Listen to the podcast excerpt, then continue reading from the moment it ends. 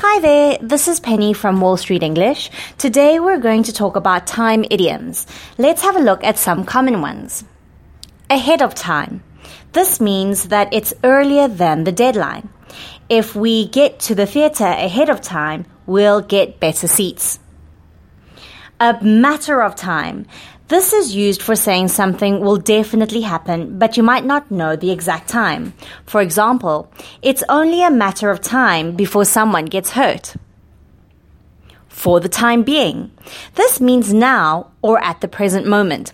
For example, we have to have cold showers for the time being until they fix the heater. Once in a blue moon. This is used to describe something that is rare and uncommon. For example, once in a blue moon, Hong Kong gets a typhoon in November. Have the time of your life. This is used to describe an experience that is amazing, fun, and enjoyable. For example, Jenny is having the time of her life in New Zealand.